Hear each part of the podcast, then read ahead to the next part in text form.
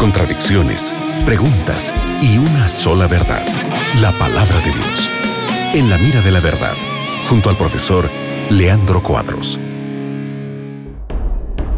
¿Cómo están amigos de la Radio Nuevo Tiempo? Estoy junto al profe Leandro Cuadros una vez más aquí para seguir respondiendo a las preguntas que nos envían nuestros oyentes. ¿Cómo estás, Leandro? Nelson, como sempre, é um gosto estarmos juntos para estudarmos a Bíblia com nossos oyentes. Que Deus bendiga tu vida, amigo gente, amigo gente.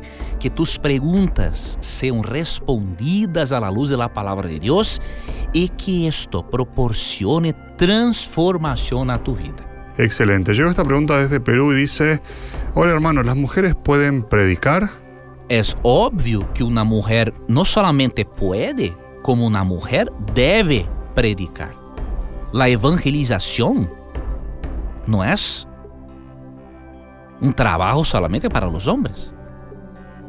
Todos los discípulos de Jesús y discípulas son llamados para predicar el evangelio de una manera u otra, de acuerdo con su don espiritual. E há grandes predicadoras de la de Deus. La Bíblia não ensina que solamente os homens recibirão o dom de predicar. Quem elige o dom espiritual de qualquer pessoa é o Espírito Santo, de acordo com 1 Coríntios 12, 11. E teremos de utilizar los textos bíblicos e la lógica bíblica. Por exemplo, em Hechos 21, 8 e 9, é possível ver que as hijas de Filipe profetizavam. Em Jueces 4:4, Ana era profetisa e jueza. Então, se o dom profético que se encontra em uma categoria superior em relação a outros dones, se a mulher pode ter um dom que se encontre em uma categoria superior, que é o dom profético, por que, que não pode ter um dom que se encontre em uma categoria inferior? Não há lógica em isso. Tienes de compreender que quando Pablo disse em 1 Timoteo 2, 11, 12, 1 de Coríntios 14, 34 e 35, para a mulher não hablar em público, não enseñar. Pablo dijo isso solamente para igrejas influenciadas por la cultura griega. Porque entre os gregos era uma señal de eh, desrespeito, de eh, uma mulher falar em público era para os gregos um desrespeito, era também falta de modéstia.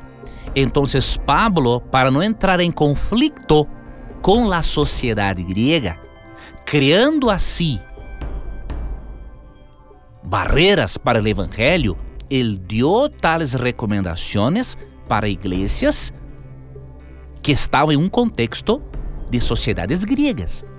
Pero em outros contextos, Pablo não dá tal orientação.